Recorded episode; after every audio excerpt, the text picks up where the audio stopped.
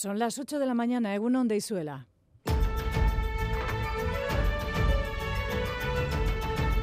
Crónica de Euskadi con Aichiber Bilbao. Consternación en Gasteiz por la muerte ayer de dos jóvenes en un encuentro a la madrugada de ayer, como decimos, con coches de gama alta en el polígono de Jundiz. El peligroso juego que se repite muy habitualmente en esta zona de la capital alavesa que la policía incluso había tratado de evitar esa misma noche, como decimos, acabó en tragedia. Son finalmente dos las personas fallecidas. La investigación está en marcha y la policía municipal solicita testigos para poder aclarar lo ocurrido. Iñaki Gurtubay es el concejal de Seguridad Ciudadana y Tráfico. Antes de los sucesos ha estado la policía allí mismo, ha dispersado a personas que estaban allí y precisamente al media hora más o menos después de que se vaya la policía es cuando se ha producido la colisión. Sí que es evidente es que uno de los vehículos ha, hecho una maniobra absolutamente irresponsable a una altísima velocidad. Si los otros, el coche en el que iban las víctimas, en ese momento participaban en algo o simplemente pasaban por allí, es un poco lo que tenemos que investigar.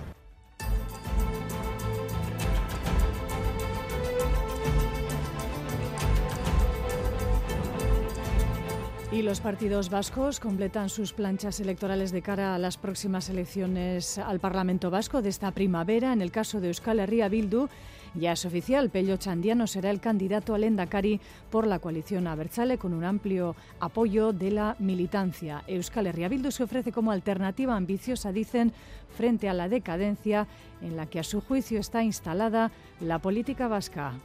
No es una opción seguir donde estamos. Y creemos que cada vez es más la gente que demanda una regeneración política. Y H. Bildu tiene ese compromiso político y yo estoy absolutamente convencido que en los siguientes meses que el cambio de ciclo en marcha sea irreversible. Estoy absolutamente convencido de ello. Y la fotografía de ayer en Bilbao, la calle Autonomía, el centro de la capital vizcaína, un año más abarrotado de personas convocadas por Sarer y Tarrá que piden las llaves para la resolución, toda vez que los y las presas de ETA están en cárceles de Euskadi y Navarra, se les debe ahora dejar de aplicar la legislación penitenciaria excepcional. Joseba Azcárraga, portavoz. Deben de ser las instituciones políticas y judiciales de Euskal Herria las que diseñen, las que faciliten el recorrido de regreso a casa de los presos y presas vascas.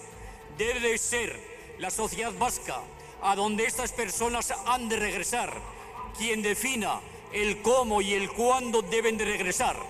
Y ello exige decisiones políticas valientes y justas. Las víctimas de ETA son también, en palabras de Azcárraga, protagonistas de la reconciliación del país, a quien Sare reconoce y dice respetar también su dolor. Y Taiwán tiene un nuevo presidente.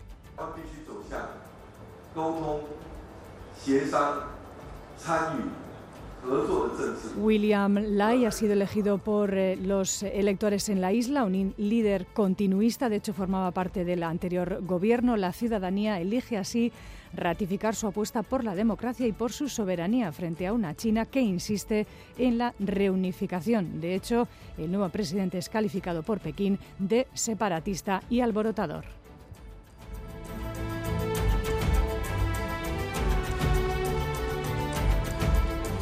John Zubieta, Egunon, vamos ahora con el avance de la actualidad deportiva. Hola, Egunon. Empezamos hablando de la victoria del Atleti por 2 a 1 ante la Real Sociedad.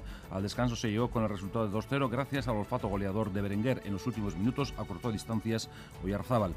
Hablamos de segunda división porque la Moreguita empató a 1 ante el Oviedo. En fútbol femenino, Copa de la Reina, el Alavés Gloriosas cayó por 1-2 ante el Atlético de Madrid. En Ibaya, a las 12 tenemos el partido de la Real Sociedad frente al Sporting de Huelva y esta tarde se vuelve a abrir Samamés para que el Atlético se enfrente al Madrid Club de Fútbol. En baloncesto, derrota el Bilbao ante el Morabank por 87-78. A las 5 el Vasconia se mide al Manresa en tierras catalanas y hoy tenemos derby este mediodía entre el IDK y el Araski en Donosti. Y en pelota, Jaca y Mariz Currena ganaron 22-19 a Peña Ezquiroz y Artola y e Imaz se impusieron por 22-14 a Lasso y Aranguren. Esta tarde tenemos otra gran cita, será en el Logueta, con Peo Echeverría y Zabaleta ante Altuna y Martija. Y en balomano, el Veravera cayó por 31-28 ante el Atlético Guardés y también perdió el Betionac ante el Porriño por 21-18. Es que Buscamos ahora el pronóstico del tiempo para las próximas horas. Euskalmen, Nayara Barredo, Egunon. Egunon, hoy las nubes irán a más con el paso de las horas y lloverá un poco. Por la mañana podrían caer algunas gotas, sobre todo en el sur, pero la precipitación será más probable por la tarde, aunque sin llegar a ser muy cuantiosa. Continuaremos con viento del sur que tenderá a oeste por la tarde y las temperaturas serán suaves. Alcanzaremos valores similares a los de ayer en la vertiente cantábrica, rondando los 15 o 16 grados de máxima. En la mitad sur las temperaturas subirán respecto a las de ayer, pudiendo rondar los 11 o 12 grados. Por lo tanto, a lo largo del día podría llover un poco, sobre todo por la tarde, y las temperaturas serán bastante suaves a la época. Reciban un saludo de la redacción de esta crónica de Euskadi fin de semana, que en el control técnico coordinan Jorge Ibáñez y Aitor Arrizabalaga a las 8 y 5. Comenzamos. Crónica de Euskadi con Aichiber Bilbao.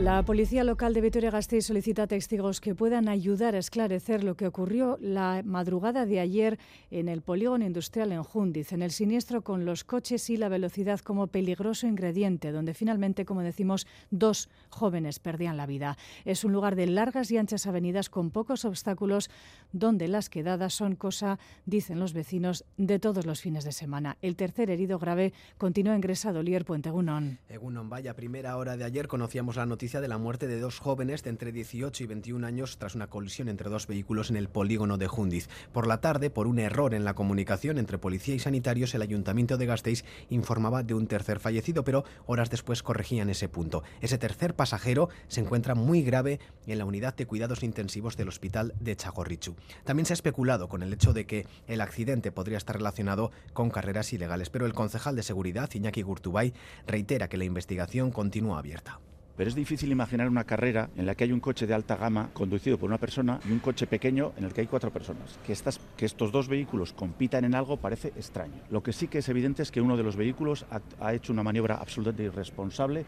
a una altísima velocidad. Si los otros, el coche en el que iban las víctimas, en ese momento participaban en algo o simplemente pasaban por allí, es un poco lo que tenemos que investigar.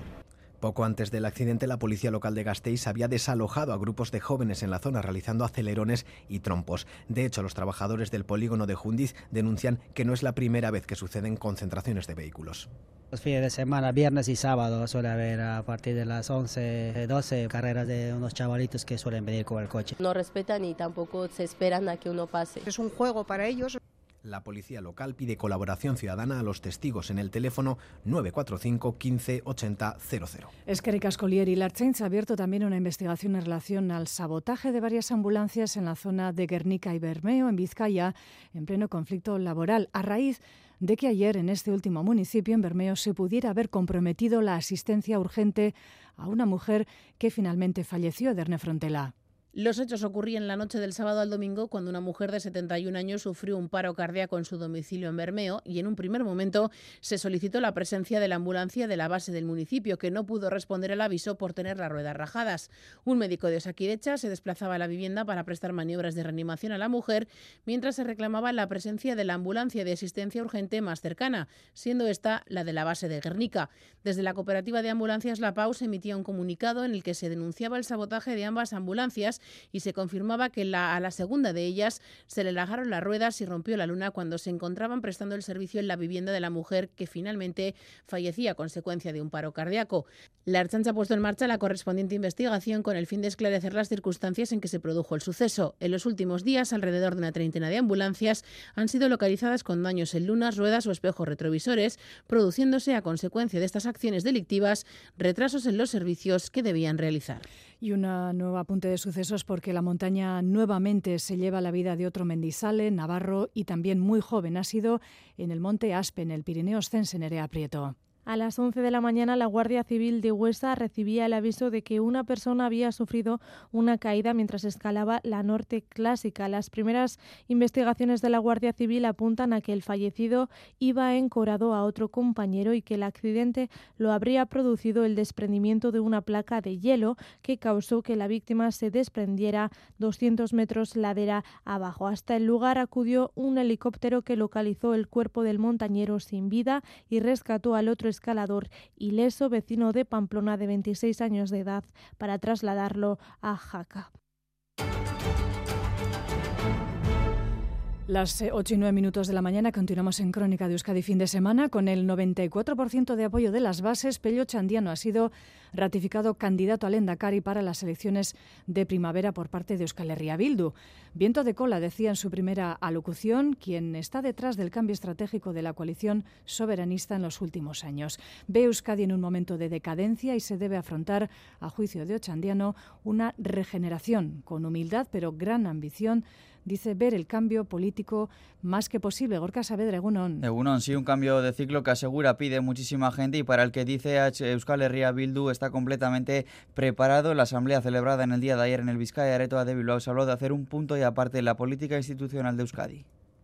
No es una opción seguir donde estamos. Y creemos que cada vez es más la gente que demanda una regeneración política. Y H. Bildu tiene ese compromiso político y yo estoy absolutamente convencido que en los siguientes meses que el cambio de ciclo en marcha sea irreversible. Estoy absolutamente convencido de ello. Palabras del candidato al Endacari por parte de Euskal Herria Bildu. No hubo sorpresa y la candidatura de Ochandiano fue ratificada por el 94% de las bases de cara a los próximos comicios para los que lanzó una cuestión a resolver. Seguir en la inercia actual seguir gestionando una inercia decadente o emprender una regeneración política. Decadencia o ambición. Ese es el dilema que está en juego en las siguientes elecciones. Ochandiano también apeló a la humildad para llevar a cabo ese cambio de ciclo mencionado. Además, prometió innovación, capacidad de tracción, ambición y compromiso. Y sobre el resto de opciones electorales, amén del PSE, la otra de las izquierdas vascas, el espacio político de Podemos aún mantiene los contactos para cerrar la elección de su candidato candidata al Endacari y en el caso del PNV Manuel Pradales será proclamado oficialmente candidato este próximo sábado en la Asamblea Nacional que su partido va a celebrar en la Andacogunia de Durango. Partido el PNV que en boca de su portavoz en el Congreso, Aitor Esteban, advertía ayer a Sánchez no se puede gobernar a base de decretos ley y si bien ha mostrado la disposición del grupo y el Chale a negociar los presupuestos de este año, si los hay, marcarán si el gobierno tiene recorrido o no. Si se consigue sacar adelante un presupuesto, yo creo que una legislatura para, bueno, dos años, pongamos, como, como mucho y con poca producción legislativa, evidentemente. Si no se saca el presupuesto, bueno, entonces esto ya se ha acabado. O sea, este, yo creo que para, para este mismo año, para eh, otoño finales de año, pues seguramente se habría acabado la legislatura y tendría que convocarse nuevas elecciones. Y Toledo ha sido lugar elegido tanto por el Partido Socialista como también el Partido Popular como lugar de refresco y de brainstorming para encarar el año político. El Partido Popular anuncia más movilizaciones en la calle Madrid y Zaragoza. Con el inicio del año es hora de marcar las líneas de actuación políticas para los próximos meses. Sánchez ha reunido a su gobierno en Quintos de la Mora, en una finca de Toledo, para dar impulso a la legislatura. Un impulso con tres pilares, más empleo, más derechos y mejorar la convivencia. Ministra portavoz Pilar Alegría. Por este gobierno en estos próximos cuatro años vamos a seguir trabajando, vamos a seguir atendiendo y dando respuesta a los problemas de la gente de nuestro país. Y enfrente tendremos esa coalición antisocial, esa coalición reaccionaria que solo sabe decir no a cualquier avance en nuestro país. Alusión directa al Partido Popular, pues precisamente la Dirección Popular se ha reunido en este caso en Toledo Capital para diseñar su oposición al gobierno. Quieren ser la alternativa para los que se sienten abandonados y humillados por los pactos con los independentistas. Hemos de dignificar las Cortes Generales, el Congreso y el Senado, y que éstas vuelvan a ser el centro de la vida política nacional y no un teatrillo al servicio de Sánchez, ni mucho menos una cámara con mando a distancia desde Waterloo.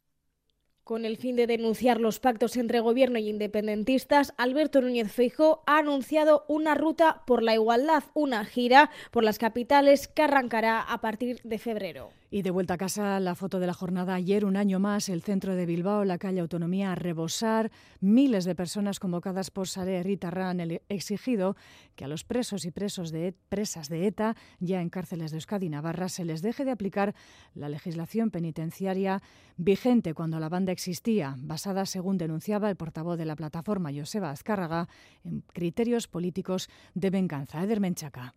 Bajo el lema llaves para la resolución, decenas de miles de personas salieron a las calles de Bilbao para exigir el regreso a casa de presos y presas vascas a los que se les aplica una política de excepción, según José Vázcarraga, portavoz de Sare, quien afirma que mientras no vean reconocidos sus derechos, seguirán viviendo una injusticia. Con este esfuerzo colectivo estamos abriendo el camino de regreso a casa de las personas presas exiliadas y deportadas vascas, yendo de la mano sin importarnos quién camina a nuestro lado en defensa de los derechos fundamentales que asisten a las personas presas. Una manifestación que dice servirá para demostrar que la ciudadanía no quiere seguir instalada en la confrontación y el enfrentamiento. A las víctimas de todas las violencias generadas en nuestro pueblo y fuera de él. Denunciamos a quienes permanentemente quieren hacer un uso político de su dolor. Les debemos reconocimiento, solidaridad. También formaciones eh, políticas como EH Bildu se adherían a la manifestación. Julen Arzuaga. Todavía tenemos que denunciar que se mantienen legislaciones de excepción, se siguen dando interpretaciones restrictivas contra los derechos más básicos. Formaciones catalanas también eh, presentes en la manifestación en la que los sindicatos ELA y LAB exigen el fin de la política de excepción. Michel Acunza y Garbiña Aramburu. No tiene ninguna justificación ni política ni jurídica. Eliminar los obstáculos que tienen a día de hoy todavía para hacer ese itinerario de vuelta a casa. Según Sare, a día de hoy son 115 los presos y presas a los que se les podría aplicar la libertad condicional o las progresiones a tercer grado. Abrimos a la página internacional. Taiwán ha elegido su nuevo presidente, un líder continuista que de hecho formaba parte del gobierno. William Lai será el nuevo presidente de la isla. La ciudadanía de Taiwán elige así ratificar su apuesta por la democracia y por su soberanía frente a una China que insiste en la reunificación. Lai, de hecho, es calificado por Pekín de separatista y alborotador. Enviada especial. Hola, Turquía, Egunon. CaixaBay, eso significa que el conflicto geopolítico seguirá como últimamente con tensión. Hay que ver todavía cómo reaccionará Pekín ante estos resultados. En su discurso, Lai ha dicho que los taiwaneses han demostrado no poder ser manipulados a través del miedo y tener la fuerza para proteger su democracia. El resultado no ha sido una sorpresa, es lo que auguraban las encuestas pero en los últimos días ha crecido la duda de si ganaría el partido principal de la oposición, el Kuomintang, con su promesa de mantener la paz con China. Tras el discurso de Lai, las calles de Taipei siguen llenas de gente y este resultado es, como no, el tema de conversación principal. El Kuomintang culpa al Partido Popular, la tercera fuerza política, de haberse llevado a sus seguidores, dejando así el camino a la victoria más fácil para el Partido Progresista. En Taipei muchos celebran los resultados, pero sobre todo entre los más jóvenes se respira otro ambiente.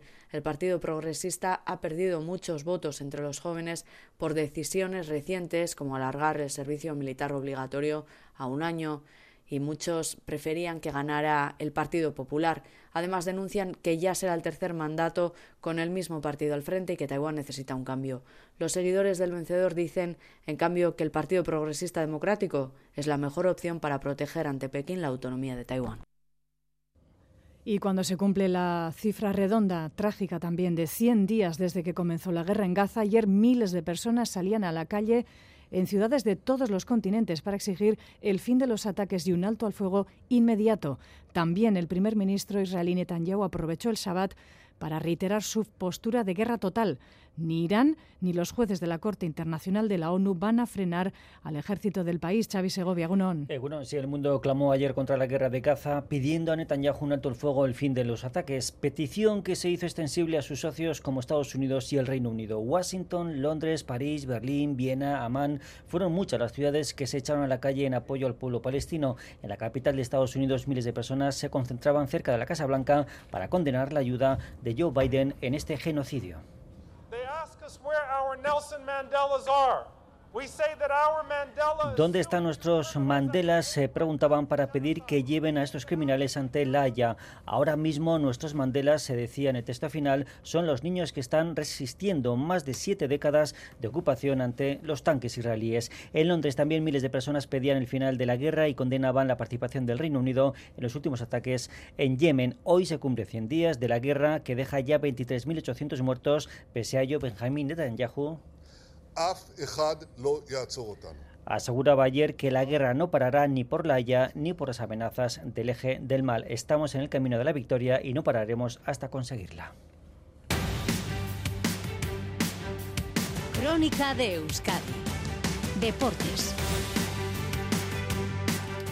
Las 8 y 19 minutos y está aquí con nosotros nuevamente John Zubieta para mm, ampliarnos esa información deportiva que antes nos traías en titulares. Según Berriro. Hola Egunon, empezamos hablando otra vez del derby de San Mamés, de la victoria del Athletic por 2 a 1 ante la Real Sociedad. Al descanso se llegó con el resultado de 2-0 para los eh, bilbaínos, gracias al olfato goleador de Berenguer. En los últimos minutos acortó distancias Oyarzábal. El recinto bilbaíno estuvo muy cerca de batir su récord de asistencia, 54.475 espectadores, es decir, a 69 del encuentro de Copa del año pasado ante Osasuna. Escuchamos a los protagonistas, en este caso, en primer lugar, a Valverde haciendo balance del encuentro. Nosotros sabíamos bien claro que hoy iba a ser un partido de mucha, de mucha pelea, de mucha disputa, en el que eh, los duelos individuales y, iban a tener iban a ser capitales, sobre todo en cuanto a, a, la disputa de ese balón dividido, pero sobre todo al, acompañamiento de la caída de esos balones divididos, porque, bueno, teniendo en cuenta la presión alta que hace la Real, que, eh, roba muchos balones en campo rival, y también la presión alta que hacemos nosotros, al final eh, de eso se trata. Y en ese sentido, ellos eh, está claro que iban a ir fuertes al a cualquier duelo y nosotros también teníamos que ir fuertes. Está claro que son las señas de identidad que tenemos ambos equipos y lo teníamos que poner en el campo.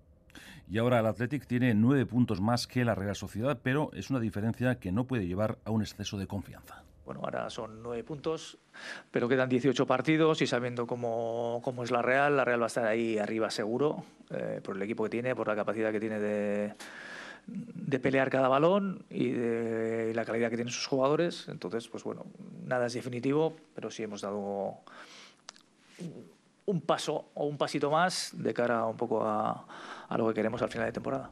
Queda todavía mucha temporada. Escuchamos también a Imanol que destacaba la gran igualdad del derby. En el primer tiempo creo que, que sí que ellos eh, han estado eh, algo mejor. Ha sido un derby muy igualado, eh, muy disputado, eh, en el que bueno, en el que ganara el, duelo y la caída eh, iba a ser un poquito el que, el que llevara la iniciativa. Creo que, seguramente es el partido en el que menos centros ha sacado el Atleti en San Mamés, en el que menos ocasiones ha, generado, pero no es suficiente y evidentemente eh, en ese sentido eh, las dos que hemos podido propiciar han acabado en gol. Creo que no ha habido ninguna parada de, Unai, pero sí es verdad que nosotros con balón también fruto del gran trabajo defensivo que ha hecho el Atleti, tampoco hemos generado ocasiones de gol. Y como no podía ser de otra manera, decidieron los detalles, entre ellos la intensidad. Creo que ha sido un partido muy igualado eh, eh, durante todos los 90 minutos, que, los pequeños detalles eh, han marcado y, bueno, esos pequeños detalles en el primer tiempo han caído a favor del Atleti. hay que felicitarles, darles la, enhorabuena. Nosotros intentar de, seguir compitiendo como lo estamos haciendo hasta ahora, porque si somos capaces de competir así, eh, vamos a, llegar lejos. Y también hay que darle mucho valor porque en este entiendo que hoy nos hemos enfrentado al equipo que más en forma está de la, de la liga, lo dicen los números, su juego, eh, y hoy prácticamente nos no nos han generado ocasiones de, gol. Turno ahora para la segunda división, para el empate obtenido por el Amorebieta en su salida a Oviedo. John Hernández, Eurón. Egunon John, sumar lejos de casa siempre está bien y fue un empate merecido el conseguido por la Sociedad Deportiva Morevieta en la tarde de ayer en Oviedo. El conjunto local se adelantó en el marcador bien temprano, en el minuto 2 eh, de juego, con un buen cabezazo de Sebas Moyano que no pudo detener Pablo Cuñat eh, Campos. Después, en el 31 de la primera parte, Eneco Jauregui aprovechó un balón muerto dentro del área local para enviarlo a la red y hacer el empate a uno. El marcador no se movió en la segunda parte, aunque los azules tuvieron una ocasión muy clara con un disparo del propio Jauregui que impactó en el palo. Escuchamos al mister Jandro Castro. En un campo como el del Oviedo, estando como está el Oviedo y como estamos nosotros en la clasificación, no en cuanto a sensaciones, el punto pues no es malo. Es verdad que Hemos estado bien por momentos, por momentos han, dominado ellos, pero hemos tenido ocasiones claras, creo que incluso más claras que ellos, para, para haber conseguido eh, otro gol y, poder ganar. Pero es verdad que ellos dominan, juegan muy bien, es un equipo que tiene muchos mecanismos, que está muy bien entrenado. Lo damos por, por bueno, pero tenemos que hacerlo bueno la siguiente semana. Con este punto, el Amorebieta suma 16 y sigue en los puestos de descenso, concretamente en penúltimo lugar. Más fútbol, en este caso femenino, con la Copa de la Reina. El Alavés Gloriosas cayó por 1-2 ante el Atlético de Madrid en Ibaya a las 12. Hoy tenemos a la Real Sociedad que se va a medir al Sporting de Huelva. Natalia Arroyo espera un partido similar al de hace un mes en la Liga.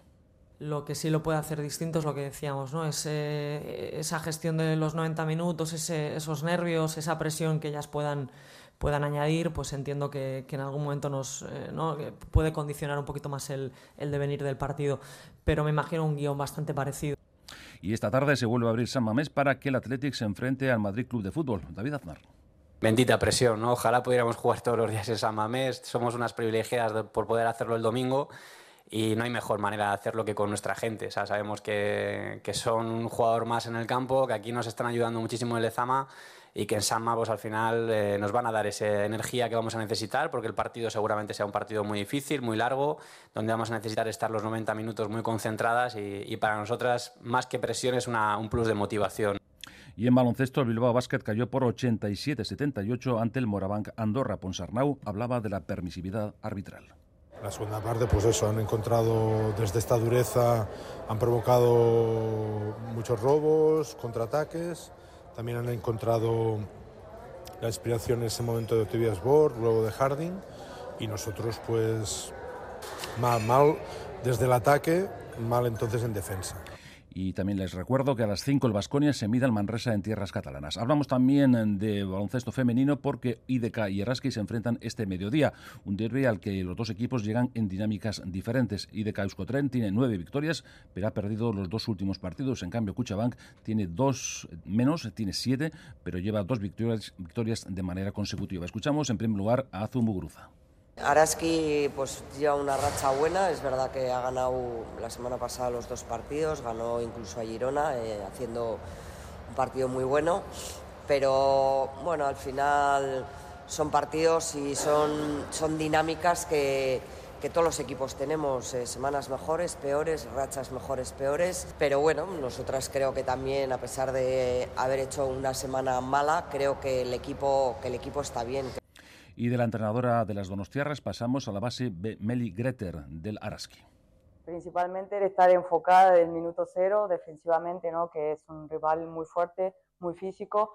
Así que nada, eh, estar presente en lo que es la parte defensiva y bueno, ahí a partir de ahí eh, empezar a correr y bueno, eh, fluir en el ataque. Y principalmente los rebotes, como te decía, de un equipo muy físico y creo que, que tenemos que trabajar muy duro todas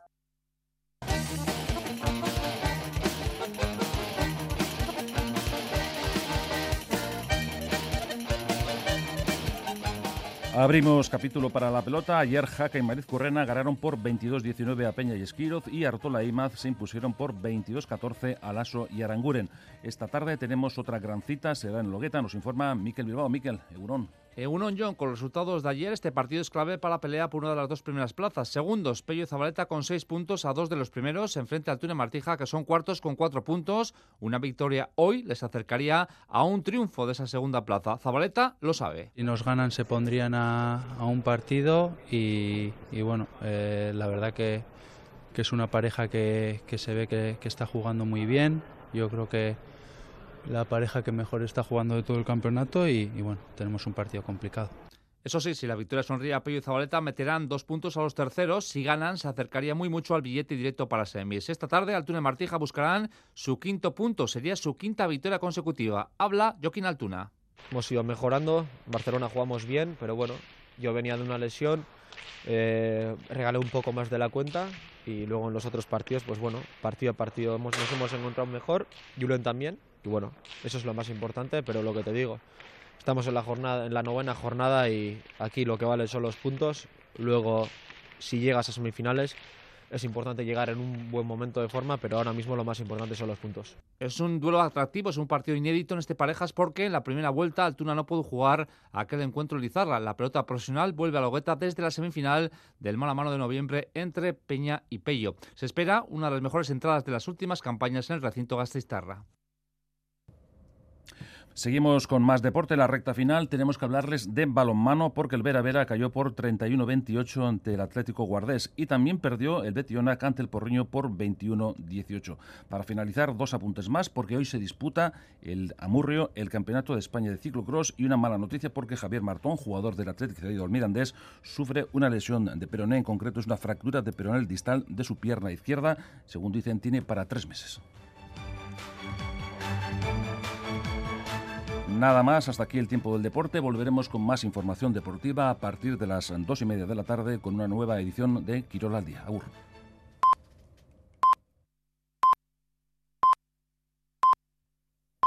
Son las ocho y media de la mañana. Crónica de Euskadi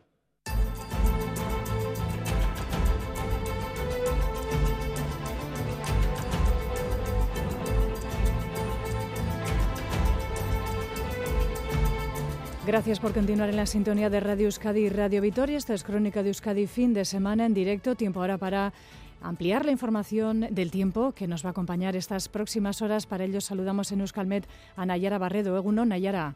Hola, Eguno. ¿Qué tiempo vamos a tener este domingo? Bueno, pues hoy esperamos algo de lluvia, ¿eh? no será muy cuantiosa, pero sí que las nubes van a ir a más, de modo que en algunos momentos eh, puede llover un poco, sobre todo por la tarde. Ahora por la mañana también no descartamos alguna gota, pero como decíamos, esa precipitación será más probable durante la segunda mitad del día. Seguimos con viento de componente sur, de cara a la tarde tenderá a componente oeste y eso sí, vamos a seguir con temperaturas muy suaves. Hoy ya hemos notado ese ascenso de las temperaturas mínimas con un amanecer mucho más templado que ayer y bueno, pues las máximas, al menos en la vertiente cantábrica, serán bastante parecidas a las de ayer. ¿eh? Rondaremos los 15, 16 grados aproximadamente, mientras que en la mitad sur sí notaremos un cambio, ya que las máximas van a subir. En general, eh, superaremos los 10 grados en buena parte de la mitad sur. Por lo tanto, como decíamos, ¿eh? puede llover un poco, no será mucho a lo largo del día, sobre todo por la tarde, pero seguimos con temperaturas bastante suaves. ¿Y qué podemos decir del inicio de la semana? Bueno, pues mañana el ambiente será bastante gris, eh, incluso esperamos más precipitación, sobre todo en la mitad norte. ¿eh? La lluvia afectará especialmente a la vertiente cantábrica, sobre todo a la costa, donde durante buena parte del día, bueno, pues el ambiente será bastante gris y húmedo.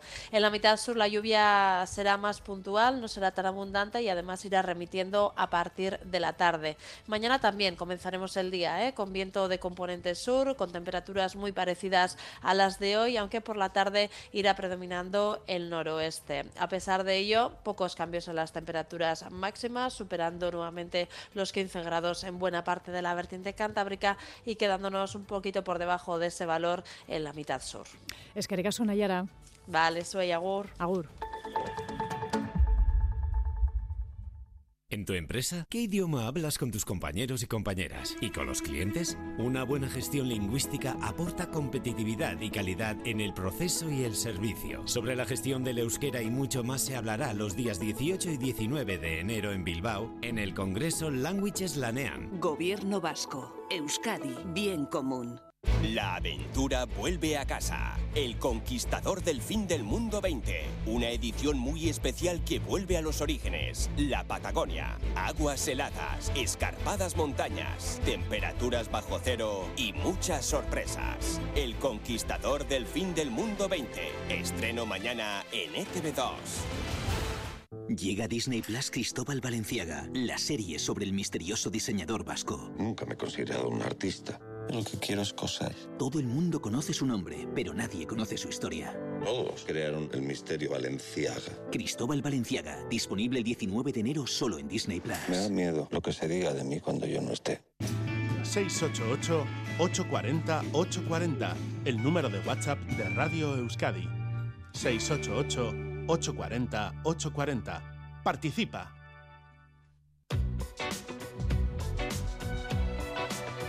Este domingo en Más que Palabras cogemos una maleta, la de Alex Angulo. La maleta de Alex es el título del documental que está a la espera. Hablaremos con Maida Zavala, la que fue esposa del actor, y también con Esther Velasco. Este año 2024 se cumplen 10 años de la desaparición de Alex Angulo, el inolvidable sacerdote del Día de la Bestia. Un accidente camino del trabajo nos arrebató a un gran artista, único y genial, del que quienes le querían y admiraban no quieren prescindir. Las maletas, personales y profesionales. Una metáfora de Este domingo, más que palabras, con Almudena Cacho, a las 9 de la mañana en Radio Euskadi.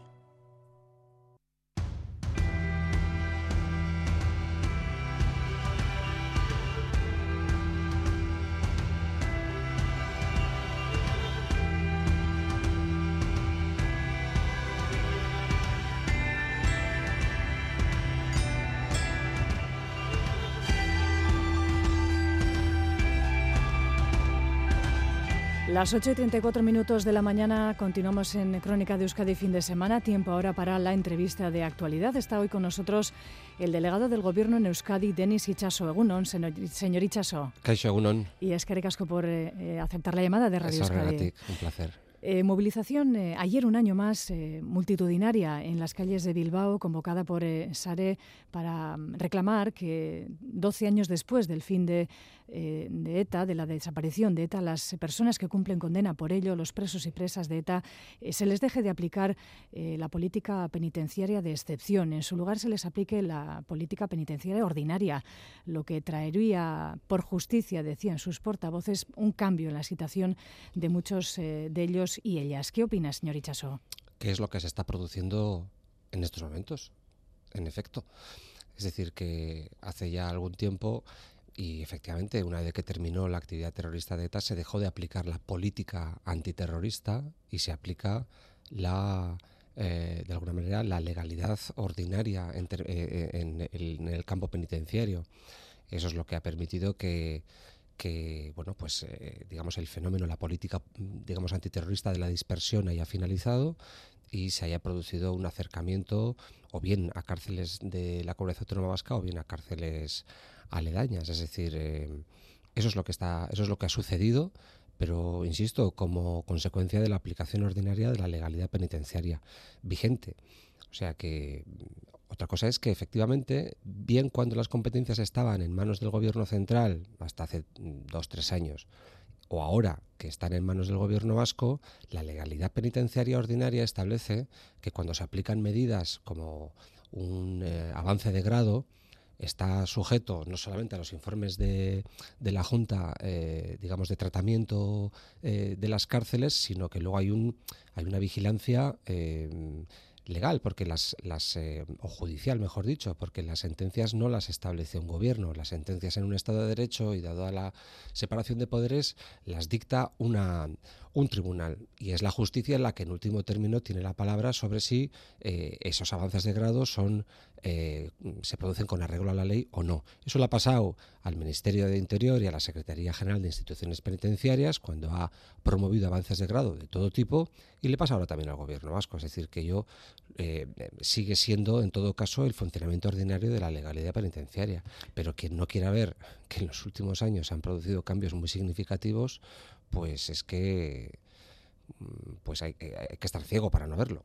En concreto, si hablaban de, eh, se solicitaba un cambio de criterio en este caso eh, en, cuanto a esas revisiones por parte de la Audiencia Nacional y un cambio incluso legal, porque hay eh, aspectos, por ejemplo, que se siguen aplicando, ¿no? el no cómputo de penas cumplidas fuera de las cárceles, en este caso ahora en, Euskadi, es decir, las penas no cumplidas en España. Hay, hay elementos que todavía están vigentes de esa legalidad anterior. Bueno, claro, hay elementos que son subjetivos. Incluso en la justicia, cuando se dirimen o se toman decisiones, se evalúan elementos que son subjetivos. Si un reo ha dado determinados pasos que puedan recomendar un avance de grado y así lo examina, lo evalúa y lo recomienda a una junta de tratamiento eh, de una cárcel, eh, pero luego digamos, el criterio del juez de vigilancia penitenciaria no es, eh, o, de la Fiscalía o de la Audiencia Nacional no coincide con ese criterio, pues claro, ahí hay elementos objetivos.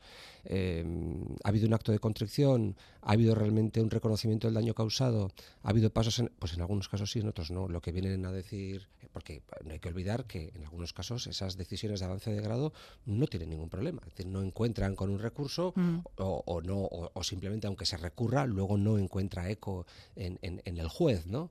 Bueno, mm, insisto, esto pasaba también cuando la, cuando, el, cuando la competencia la tenía instituciones penitenciarias en el País Vasco y, bueno, y forma parte del funcionamiento ordinario de, la cadena de valor que es eh, la política penitenciaria y las decisiones de ámbito ejecutivo de un gobierno que gestiona cárceles y que en un momento dado puede recomendar avances de grado y de una justicia que vela por el cumplimiento de las, de las sentencias mm, con su mejor mm, entender. Eh, a veces podemos coincidir o no, eso con la justicia nos pasa a diario, pero yo insisto, eh, creo que forma parte un poco de, la, de las reglas de juego.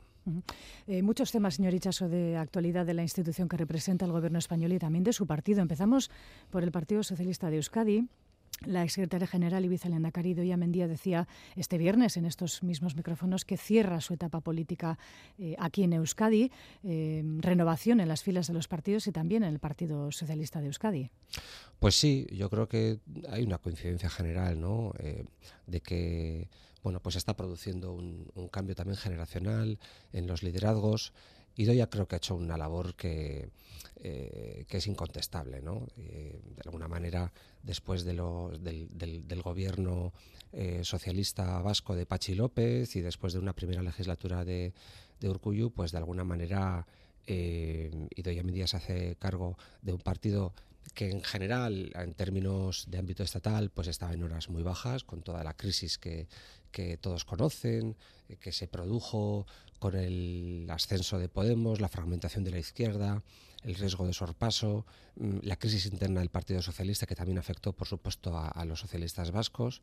Eh, yo he de decir que, conté con su confianza para participar ya desde el inicio de sus primeras ejecutivas en su equipo y creo que ha hecho una labor de transición fundamental, ¿no? hasta entregar la vara de mando a, a Eneco Andueza porque así lo hemos querido los socialistas vascos y porque es un relevo también que, como usted bien decía, bueno, pues responde un poco a los tiempos, ¿no? Hay una coincidencia bastante generalizada de que Euskadi necesitaba dar también ese, ese paso, ese relevo generacional lo estamos viendo en otros ámbitos de la política eh, cercana, incluso europea, mm. digamos, la, la, bueno, mm, la confianza depositada en, personas jóvenes, como en este caso en ECO, que yo creo que tiene tradición, raíces, eh, vocación y y diría que valentía también, ¿no? Para, para hacerse cargo del partido y para encabezar la, la candidatura al Endacari eh, mm. por parte del PSE en las próximas elecciones. Hablando de candidaturas, ayer era ratificado como candidato por parte de Euskal Herria Bildu Pello Chandiano, que en su discurso hablaba de eh, una situación de decadencia, decía, de la política vasca. ¿Se ven ustedes reflejadas, reflejados en esa fotografía, en ese análisis? Bueno, yo particularmente no creo que la política vasca sea decadente y si lo es, supongo que afectará a todos. Una situación en decadencia, decía. Ya. No, insisto, yo, yo, no lo veo, pero si lo es, supongo que afectará a todos, también a ellos, ¿no? Digo, salvo que se quiera plantear que todo es decadente, salvo uno que, que viene nuevo y, fresco, ¿no? Puede ser el riesgo del adanismo, puede ser eh, el pensar que cuando uno llega todo empieza de cero, pero yo creo que la política vasca, que también se ha visto afectada por movimientos tectónicos en el conjunto de la política democrática, eh, la fragmentación, una cierta polarización, eh, con todo y con eso, digo, la política vasca creo que discurre por unos cauces razonables. ¿no? Aquí hay mucha tradición de pactos, de entendimiento, incluso en los peores momentos de nuestra democracia reciente, donde intervenía e impactaba con crudeza la violencia contra determinados partidos y determinadas tradiciones ideológicas, no contra todas.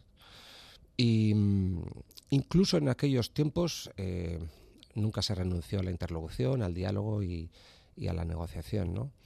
Eh, con todos los límites que establecía el elemento ético de apoyar o no el ejercicio de la violencia. ¿no?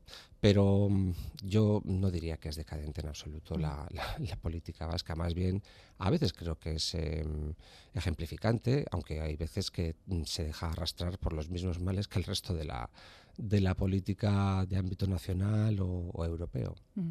Hablaba de ese cambio eh, político que está más cerca que nunca. Es algo que ustedes también eh, en estos actos, eh, bueno, sé que se pueden también calificar como de pre-campaña. Su secretario general, Ene Candueza, también avanza, ¿no? Que, la posibilidad del cambio está aquí, que puede haber alternativas en la política vasca. Claro, esa es nuestra vocación. Yo creo que el Partido Socialista de Euskadi ahora mismo está en un momento dulce, viene de elevar sus, su representación en las instituciones locales, en ayuntamientos, en diputaciones.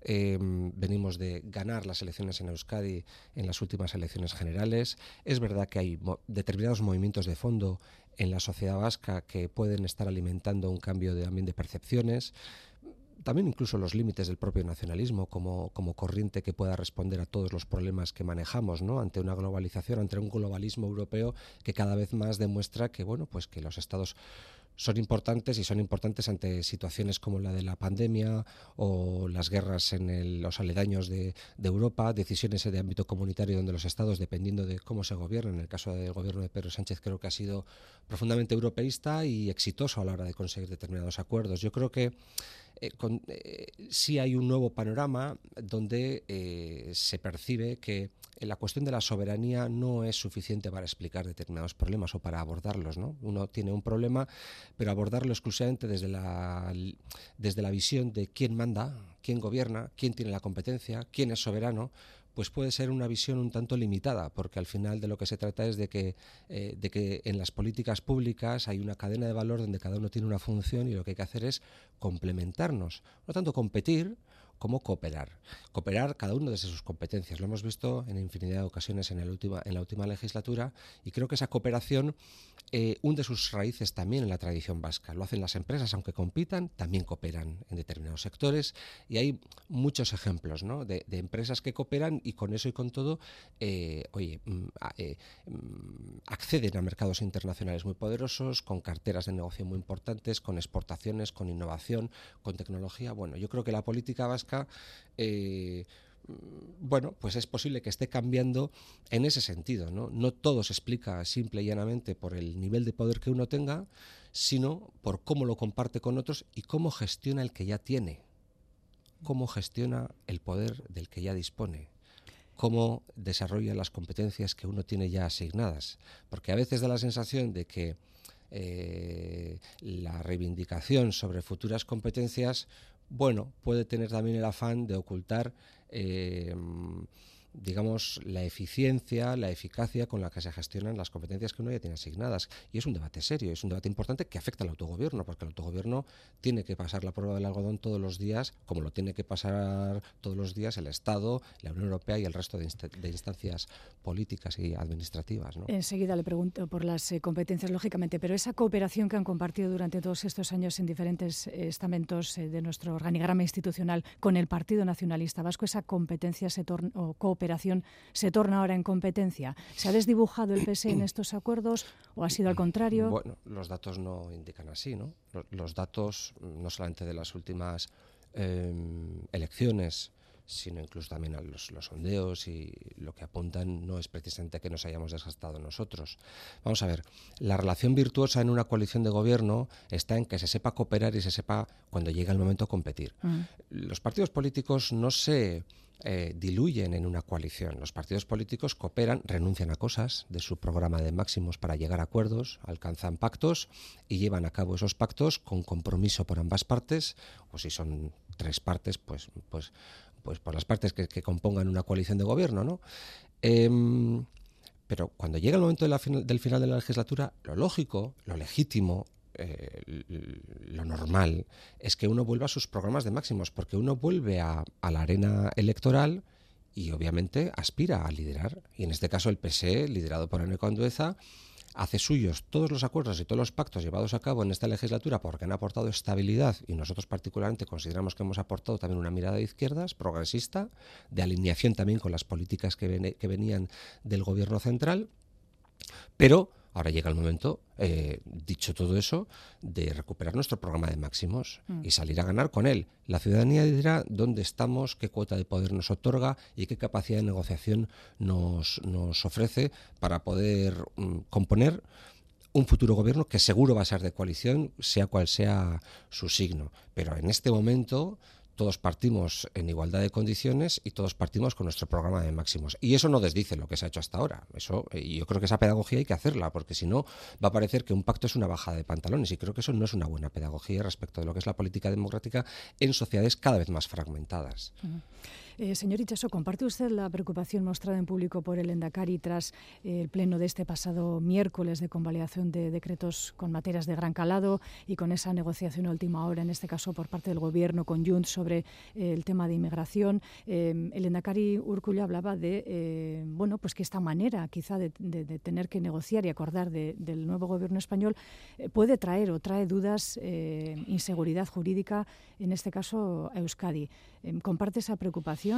Puede bueno, convertirse esa situación en el gobierno en, bueno, en, fuente de, dudas, de disputas, quizá incluso entre eh, gobiernos autonómicos? Bueno, yo espero que no. Yo espero que no. Desde luego el gobierno es precisamente el garante de la seguridad jurídica de las leyes que emanan. Por eso a veces se hace difícil negociar con él, porque el gobierno se pone serio cuando se pretenden eh, rebasar determinadas barreras que puedan generar inseguridad. Ese es el ejemplo que yo pongo siempre cuando hablamos de la transferencia de competencias. Ponemos calendarios, eh, apretamos, presionamos, pero no somos conscientes de que las cosas hay que hacerlas con seguridad jurídica. Y la seguridad jurídica lleva tiempo porque eh, implica mm, contraste permanente de los documentos de carácter jurídico, de carácter técnico, de carácter financiero, para que no venga nadie que sabemos que los hay, mm. eh, con la mira puesta en disparar a todo lo que se mueva en materia de autogobierno y lo pueda llevar a constitucional. ¿eh? Con todo lo que eso implica. Ahora mismo tenemos pendiente una resolución del Constitucional sobre la reciente transferencia de la competencia del ingreso mínimo vital, que como saben ustedes gestiona el departamento de Idoia Mendía en el gobierno vasco porque se produjo una transferencia. Bueno, aquello llevó tiempo y hubo muchas críticas sobre si los plazos. Bueno, el gobierno em, tiene verdadero interés, como es lógico y como todo el mundo entenderá, por la seguridad jurídica de los acuerdos que se llevan. Pero si me habla eh, un poco de esa caricatura que a veces se quiere hacer sobre los acuerdos que se y el modo en el que se alcanzan, pues mira, la fragmentación política de la que yo estoy hablando hay que gestionarla y hay que gobernarla. Cuando uno tiene cuatro o cinco socios, y son dispares, porque los cinco socios parlamentarios relevantes que tiene el gobierno de coalición son dispares y pueden tener miradas distintas en términos ideológicos, en términos culturales, eh, en fin, eh, en el ámbito económico, eh, en muchos ámbitos, pues uno tiene no solamente que alcanzar un acuerdo con un socio de forma bilateral, tiene que conseguir que todos los demás estén de acuerdo con ese, con ese pacto alcanzado, con ese socio particular. De ahí que tengamos que amalgamar muchas propuestas que a priori pueden parecer muy distintas y muy diversas en paquetes que todo el mundo se vea concernido en apoyar. Y eso es muy complicado. Yo digo que este gobierno tiene gimnasia, tiene hecha ya un recorrido, conoce cuáles son los intereses y las vocaciones y las, eh, digamos, inquietudes de cada grupo político y, trata de, mm, en fin, hacer ese trabajo que es muy, muy complicado de generar y concitar adhesiones a los decretos. Pero al final, ¿de qué se hablaba esta semana? De aprobar eh, medidas como eh, los abonos al transporte público, eh, como, en fin, las indemnizaciones eh, a los parados de más de 52 años. Había elementos que impactan directamente en la vida de las personas y que no entienden que haya partidos que puedan, que puedan rechazar por mero cálculo político porque lo único que pretenden es derribar al gobierno. Y yo creo que ese es el mensaje que al final tenemos que aprender. Uno puede tener una, una posición de oposición al gobierno, pero con las cosas de comer mm, la gente no perdona que se juegue. Mm.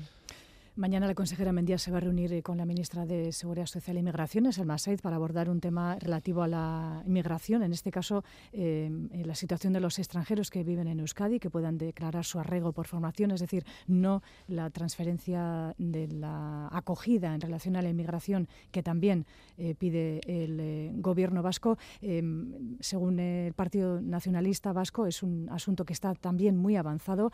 En este primer trimestre del año se va a poder llegar a ese acuerdo y también al traspaso, por ejemplo, de las cercanías. También otro asunto que parece que está avanzado. En este asunto de la inmigración tengo la percepción de que se está produciendo una cierta confusión ¿eh? mm. y voy a tratar de, aclararlo. Eh, lo que venimos trabajando con el gobierno vasco desde hace algún tiempo es eh, la posible transferencia, y es lo que se negocia, de la fase de autonomía de los refugiados. Es decir, los refugiados cuando llegan a España tienen una primera acogida, eh, y luego tienen una acogida ya de integración social, eh, porque hay vocación de permanencia en el territorio de acogida, en la que intervienen muchas instituciones que en el caso de Euskadi, por su particular arquitectura institucional, pues están adscritas a diputaciones y ayuntamientos y también en algún caso al propio gobierno vasco. Toda esa red social que da cobijo, nunca mejor dicho, y da refugio a esas personas, eh, está en manos competenciales de las instituciones vascas, pero la competencia en sí de la, de la autonomía personal a la que se aspira, porque todos aspiramos a esa última fase en la que esa persona ya adquiere pues exactamente eso, eh, mm, se, emancipa de los, digamos, de, de, esa red y puede por sí mismo generar recursos para poder eh, seguir viviendo y desarrollando eh, su trayectoria vital, pues esté también en manos del gobierno vasco. Es lo que se está negociando. Claro, ha impactado el debate de, lo, lo, pactado con Junts esta semana, a última hora, que habla de competencias en inmigración. Si eso además lo trufas de la mirada que Junts ha mostrado sobre, mm, sobre la inmigración y la expulsión de, de, extranjeros, pues, pues eh, el riesgo de confusión pues es evidente. Pero lo que estamos hablando en Euskadi es otra cosa. Se lleva hablando mucho tiempo, no es fruto de, no es fruto de una decisión eh, reciente, sino que ya viene, viene siendo trabajado. Y entonces habrá novedades en breve. Pues yo espero que sí. Nos hemos eh, impuesto ambas administraciones el compromiso de hacerlo cuanto antes, ¿eh? tanto en ferrocarriles de cercanías como en la homologación de los títulos universitarios, como en eh, esta materia de la que le hablo de la autonomía personal de los de los refugiados. se está trabajando contrarreloj. Me consta que el propio secretario de Estado de Transportes, José Antonio Santeno, con quien estuve este pasado viernes en Irún, eh, está engrasando mucho las negociaciones y, se está avanzando. Pero, en fin, la experiencia nos dice que poner fechas a estas cosas, y, más desde mi posición como delegado del Gobierno, pues no, no, no ayudaría en nada y cuando llegue el momento pues se anunciará, como se han anunciado los últimos cuatro o cinco comisiones mixtas de transferencia en la que ya se han pactado del orden de 11 o 12 materias ¿no? en los últimos cuatro o cinco años. O sea que está siendo fecundo también el impulso al autogobierno vasco en los últimos años. Mm. Eh, ¿Se han recompuesto las relaciones con el gobierno vasco por el asunto de las citas para tramitar la petición de asilo? Bueno, vamos a ver.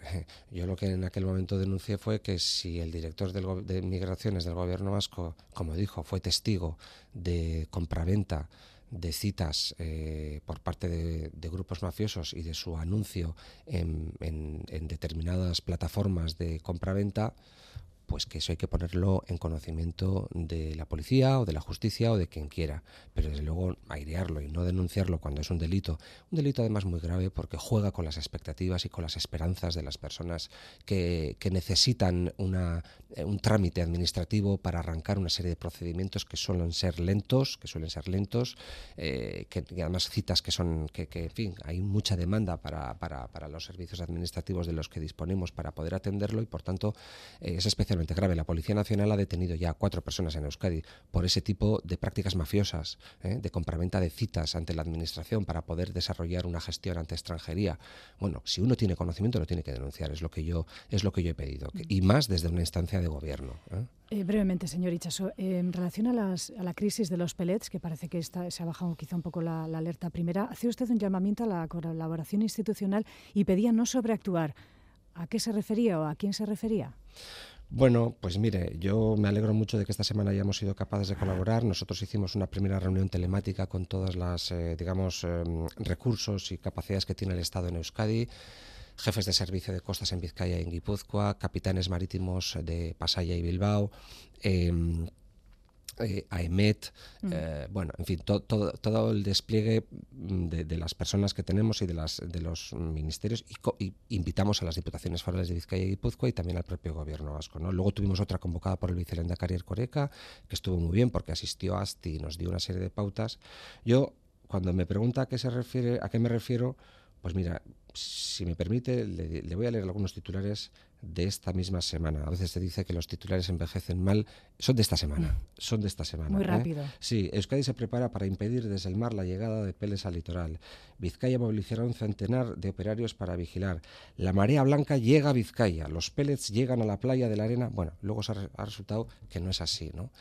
Hay un bien muy preciado en nuestras sociedades que cada vez es más escaso y es el voluntariado.